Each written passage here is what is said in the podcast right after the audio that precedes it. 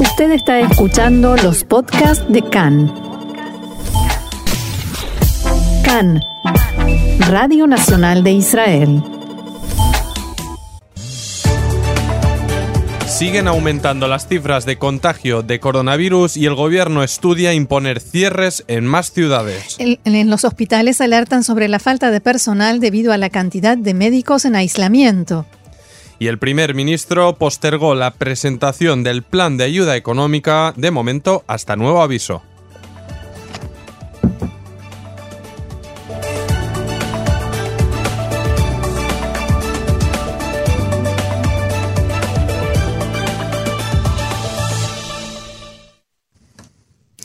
Bien, y vamos al desarrollo de la información. Comenzamos con coronavirus, porque según los datos presentados por el Ministerio de Salud, en la jornada de ayer se registraron 1.262 nuevos casos de contagio tras realizarse un total de 27.500 test.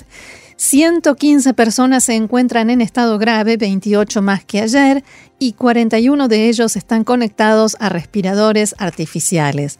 En total hay en Israel 15.200 nuevos enfermos en activo y el total de víctimas mortales ya llega a 346.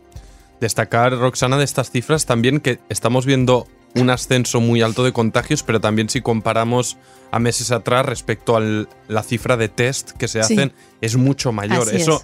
Porque a veces eh, contamos las cosas y alertan mucho las cifras, pero es verdad. Pero hay que, ponerlas en, proporción. O sea, la situación eh, no es buena, pero tampoco es para entrar en pánico. Ahora, se habla, el gobierno está estudiando el tema de nuevas zonas restringidas, ¿no? Exactamente, vamos a repasar lo que ocurrió y es que tras declarar el asentamiento de Betar Ilit como zona restringida por su alta tasa de contagio, el gabinete de Corona se reunió anoche para valorar imponer otros cierres.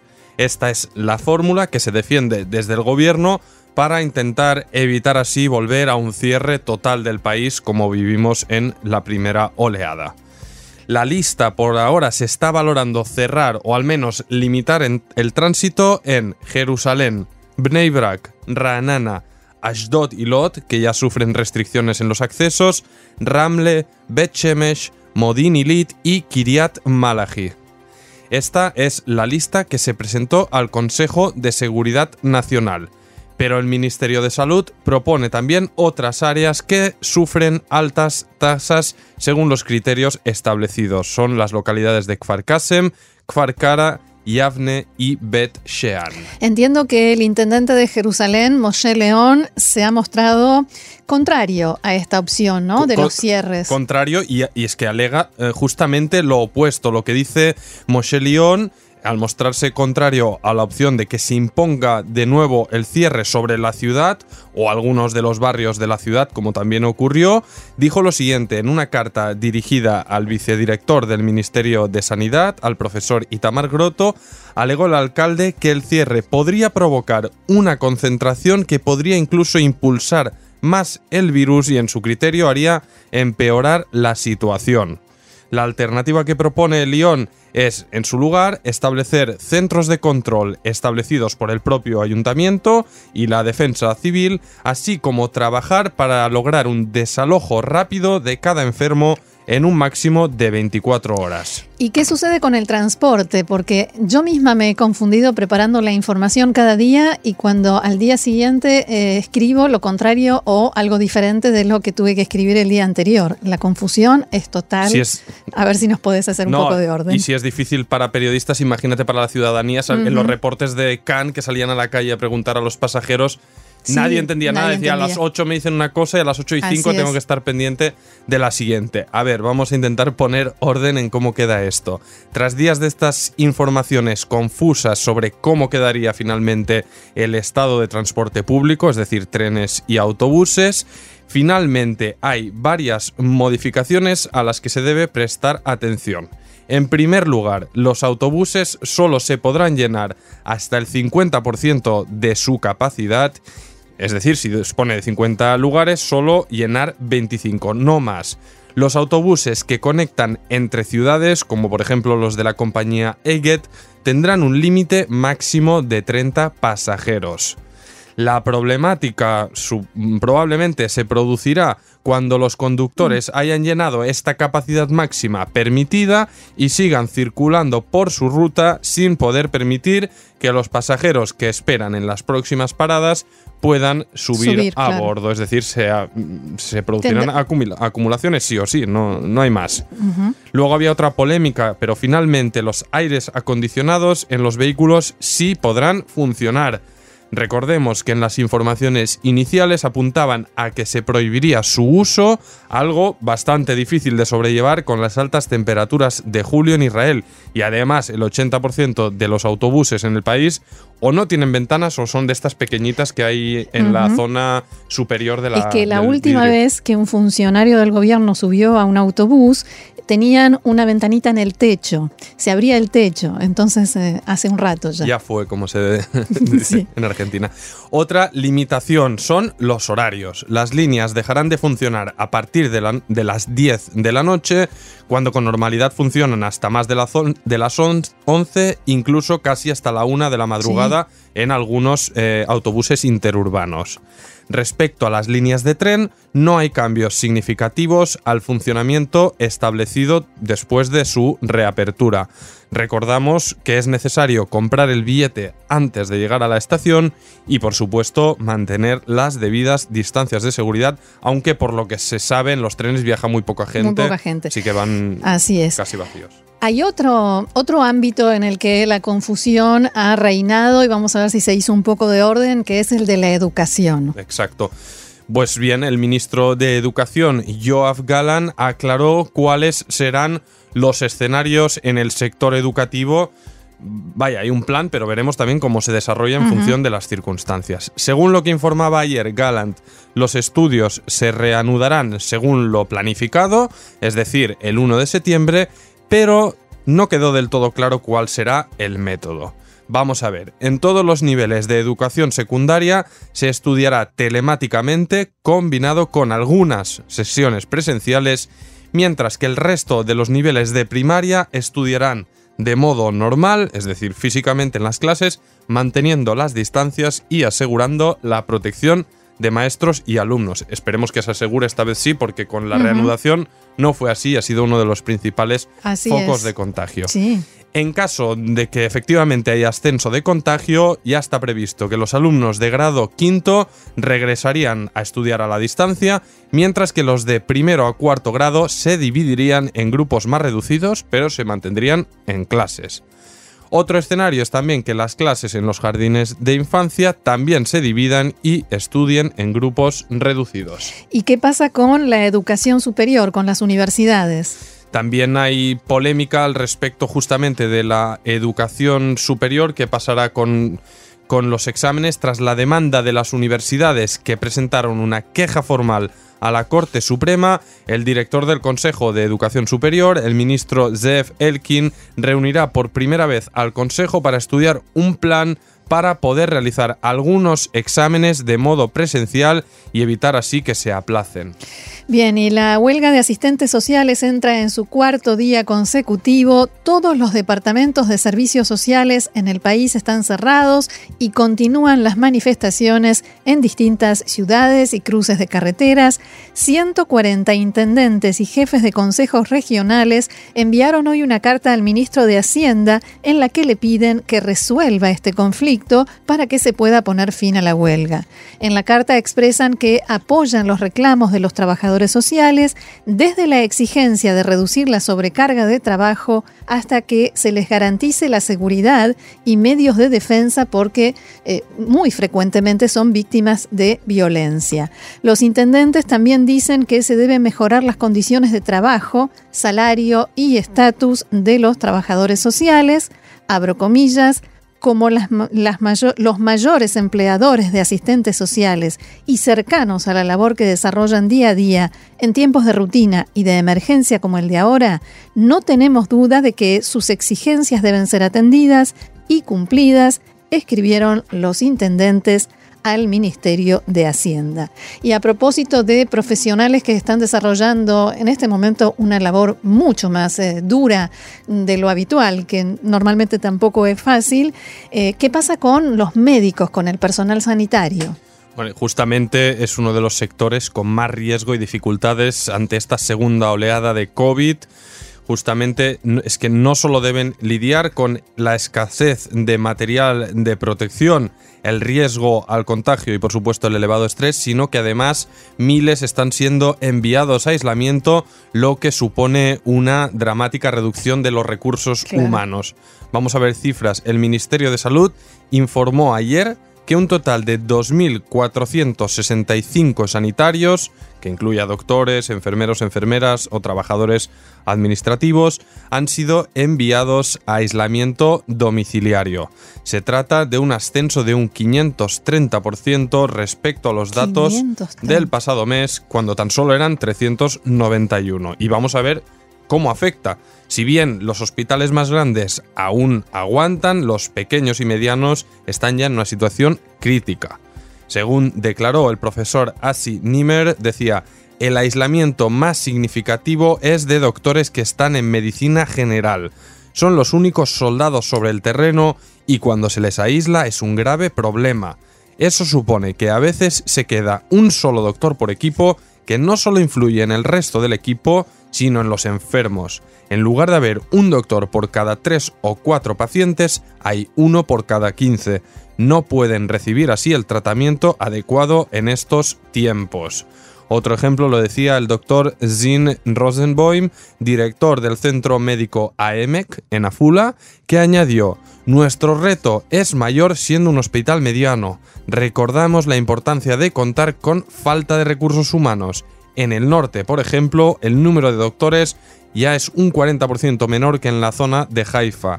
Cada nuevo doctor que se pone en aislamiento influye todavía más en esta carencia. Y la directora del área de epidemiología del Ministerio de Salud, la doctora Emilia Anís, ha asegurado esta mañana ante la Comisión de Corona de la Knesset que el contagio se da a nivel nacional tras descubrirse enfermos en 166 localidades distintas. Según su criterio, sigue habiendo un ascenso muy alto en la cifra de contagios con una media de 1.300 por día en las últimas jornadas. También destacó que el sistema sanitario está cerca de los 30.000 test diarios y que sobre un 5% resultan de este total, un 5% resultan positivos. Vamos a ver, y es que abundan los reclamos desde distintos sectores sobre la incertidumbre y la falta de claridad del gobierno en cuanto a las decisiones que tienen que ver con el manejo de la crisis del coronavirus. Y esto también incluye, obviamente, a la situación económica y al plan de ayuda económica que el primer ministro Benjamin Netanyahu y el, primer, eh, y el ministro de Hacienda Israel Katz anunciaron que presentarían hace dos días. Después se decidió postergar esa presentación y no se sabe ¿Cuándo realmente sucederá? ¿De qué va esto, Roxana? ¿Y cuándo sabremos si sabremos algo más? Mm, el signo de pregunta te lo dejo, pero lo cierto es que el ministro de Hacienda Israel Katz a principios de esta semana publicó en su página de Facebook las líneas principales de este programa económico para enfrentar las consecuencias del coronavirus. Un programa que, según dijo, estaba discutiendo con el primer ministro Netanyahu y funcionarios de alto rango de los ministerios de Hacienda y de Economía y que iba a ser publicado en detalle hace dos días. En este post, Katz dijo que su programa incluirá el pago de subsidios por desocupación mejorados y un subsidio de supervivencia fijo durante ese mismo periodo para todos los trabajadores independientes que sufran las consecuencias de las restricciones en forma significativa. Esto fue lo que escribió. También, según adelantó Katz, se dará ayuda a los comercios en proporción al tamaño de, de la empresa o del comercio y al daño sufrido.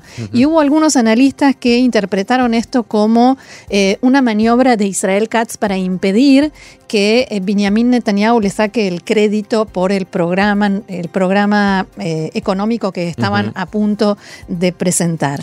Ahora, ¿por qué no se...? Eso es donde está el problema, ¿por qué no se ha presentado el programa? Eso quería llegar yo. Porque ya hay acuerdo entre Netanyahu, Katz, los funcionarios de economía. El programa está listo. Eh, lo que aún no está definido, y sobre esto Netanyahu realizó ayer varias rondas de consulta, es cómo no solamente presentarlo, sino también ponerlo en práctica. Todavía no están seguros de que el plan sea realizable. A principios de semana el Ministerio de Hacienda mostró datos sobre qué pasó con el primer programa que había anunciado el gobierno, ese de 100 billones de shekel, y según estos datos se concretó en menos del 50% lo que se planificó. Hubo, por ejemplo, en el mes de junio una diferencia de 15 billones de, de shekel, billones con B larga, ¿sí? que lo hace más grave, entre la cantidad de dinero que debía llegar a la gente en diferentes tipos de subsidio y lo que realmente recibieron. Por eso ahora quieren verificar que realmente el dinero va a llegar a la gente en forma fácil y rápida. ¿Qué incluye este, este programa? Lo que se sabe hasta ahora, a pesar de que todavía no se anunció, es la extensión del subsidio por desempleo a quienes les corresponde, hasta enero de 2021, debido a que llegaron a la conclusión de que la economía no se recupera al ritmo que quisiera el gobierno o que esperaba el gobierno y que incluso puede llegar a empeorar si a esta segunda ola de contagios le sigue una tercera o una cuarta o si el coronavirus se queda con nosotros por mucho tiempo más.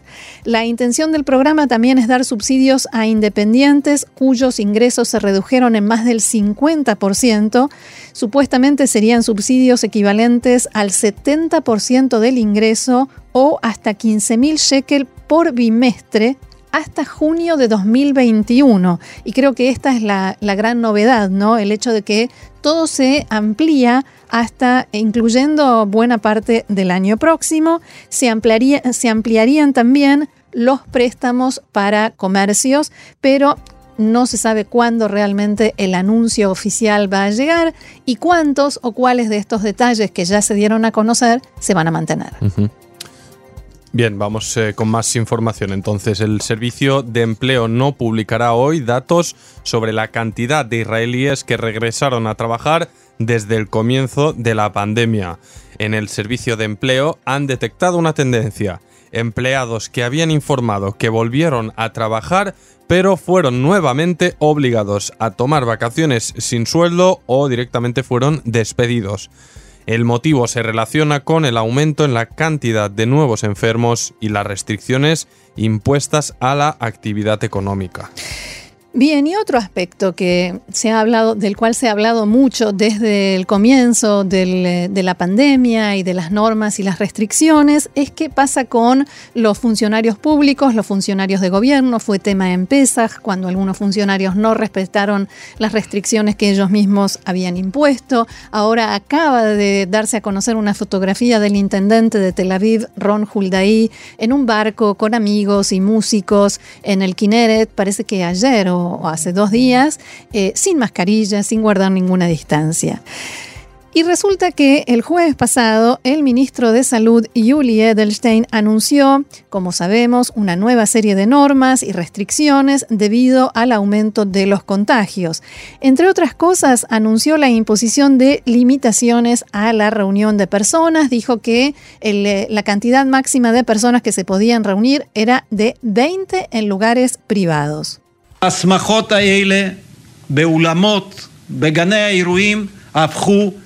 Esas celebraciones en salones, en jardines de eventos, se convirtieron en una fuente de contagios. Este es un momento de emergencia, la guerra por el bienestar del ciudadano, así se dice en hibrid Milhemet Shlom Ezrach hay un aumento muy preocupante también en la cantidad de nuevos enfermos. Tenemos ciudades completas con alto nivel de contagios debido a un solo evento de celebración. Y también el primer ministro Netanyahu hacía hincapié ese día en este punto.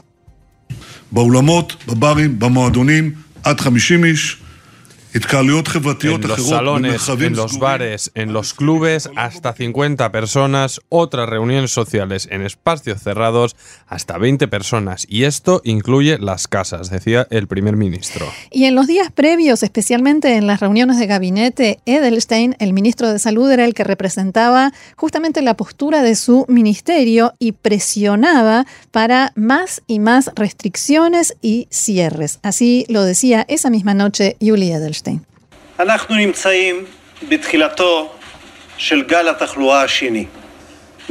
Estamos al comienzo de la segunda ola de contagios. Mi punto de partida es que quien no presta atención a las instrucciones causa daño y no solo se perjudica a sí mismo y a su entorno, sino que puede perjudicar a toda la sociedad, a toda la economía. ¿Qué pasó? Después de esta conferencia de prensa, de decir todas estas cosas, el ministro Edelstein fue a festejar el cumpleaños de su esposa, Irena Nebzelin, en una casa privada en Herzliya Pituach, en una fiesta a la que llegaron bastante más que 20 personas. Finalmente, mm, en, en, realidad, formalmente la mm, fiesta no violó las normas porque, según lo había anunciado el propio ministro, entraban en vigencia a las 8 de la mañana del día siguiente pero de todos modos las críticas eh, se hicieron llegar porque después de todas esas explicaciones de por qué había que ser estricto en el cumplimiento de las normas, digamos que eh, el ministro tenía que dar alguna explicación. Según los organizadores, hubo 48 personas en la fiesta, 40 invitados y 8 personas trabajando, una productora de eventos, un chef y otras personas que estaban allí trabajando. Khan le preguntó a la esposa del ministro acerca del criterio que se utilizó para decidir si se hacía o no la fiesta y si no creyeron que había que cancelarla.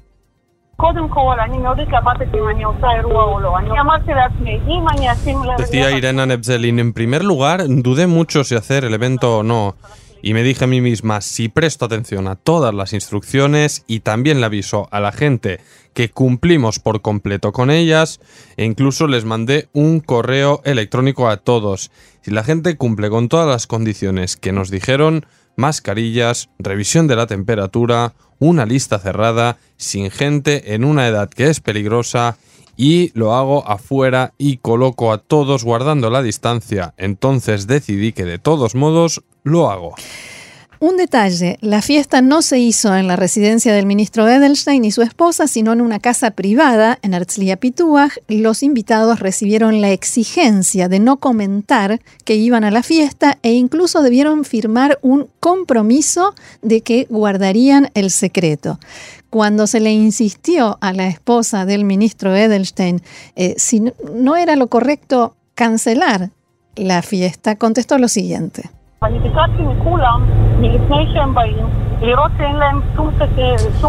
Le pedí a todos, antes de que vinieran, que se fijen que no tienen ningún síntoma. Y lamentablemente tuve que rechazar a varias personas que me dijeron no me siento bien. Les dije que no vinieran, pero en definitiva decidí que no se puede saber cuándo el coronavirus terminará y yo de todos modos quiero tener la oportunidad de ver a mis amigos. Finalmente, y después de reflexionarlo mucho, decidí que no lo cancelaría. Esta frase esta, en definitiva, decidí que no se puede saber cuándo el coronavirus terminará y yo de todos modos quiero tener la oportunidad de ver a mis amigos. Fue la más mencionada en los medios en las últimas horas y la más criticada, porque eso es lo que se le dice a la gente que no tiene que hacer. Exactamente eso. Es cierto, no sabemos cuánto tiempo más va a durar. Todos estamos igual, ¿no? Con familia y amigos, lamentablemente. Vamos, que cuánta gente estuvo internada e incluso cuántas personas fallecieron solas. Es duro, es eh, duro. Sí. Ahora, desde la oficina de Edelstein reaccionaron mediante un comunicado en el que decían que abro comillas. Se trata de un chisme barato que no tiene ninguna relación con la realidad. Todas las normas y restricciones se cumplieron en forma completa. Los hechos así lo demuestran. La esposa del ministro celebró su cumpleaños el jueves a las 6 de la tarde en un patio abierto y grande con menos de 50 personas, exactamente según las instrucciones del Ministerio de Salud. En la invitación también se especificaba el cumplimiento de las normas. Se trata de un miserable intento por perjudicar la credibilidad y la confianza del público en el sistema sanitario. Estamos seguros de que el público es más inteligente que eso. En fin. Cada uno que saque sus propias conclusiones. aclarado queda.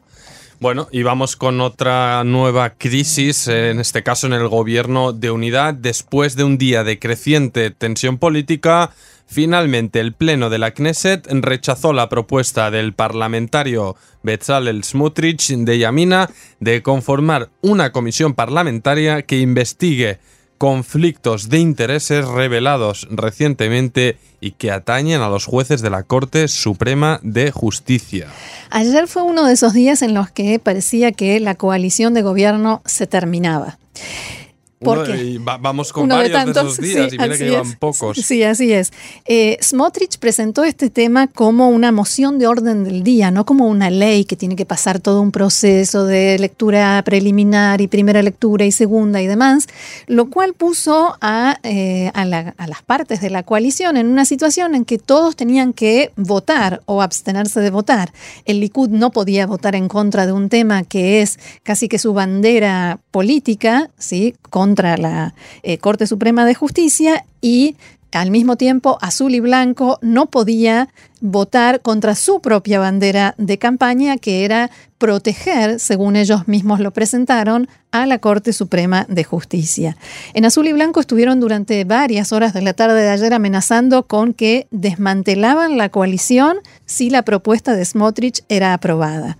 Dos horas antes del debate, el jefe de la bancada del Likud, Miki Zohar, anunció que el Likud iba a votar a favor de la propuesta y dijo, la decisión proviene únicamente de nuestra voluntad de cumplir con las expectativas que nuestros electores tienen de nosotros. No buscamos nuevas elecciones. En Azul y Blanco reaccionaron muy fuerte diciendo que una comisión que investigue a los jueces es una declaración de guerra a la democracia. Avi Nissan-Koren, el ministro de Justicia, dijo desde el estrado en la Knesset mientras eh, legisladores tanto del Likud como de la oposición le gritaban y le reclamaban, le hacían todo tipo de reclamos a los gritos, dijo, quien vota a favor de una comisión que investigue a los jueces, vota a favor de destruir la democracia israelí, no lo permitiré. Me avergüenzo de los miembros del Likud me da vergüenza que el primer ministro le ordenara a los miembros de su partido votar a favor de esta propuesta. Un detalle interesante es que el primer ministro Benjamin Netanyahu no estuvo presente en la votación, no vino. Tampoco lo hicieron los ministros Amir Ohana, Yuli Edelstein, Miri Regev, Israel Katz, ni Yuval Steinitz, además de otros cinco parlamentarios del Likud. Finalmente la propuesta cayó, no se aprobó por 54 votos en contra y 43 a favor, y quienes también se enojaron mucho, no solamente eh, la, gente de azul y blanco, sino también los partidos ultraortodoxos, porque durante todo el día, desde el Likud, los estuvieron presionando e insistiéndoles para que fueran y votaran a favor de esta propuesta de investigar a los jueces, y finalmente Netanyahu y muchos de sus ministros, como decía, no se presentaron.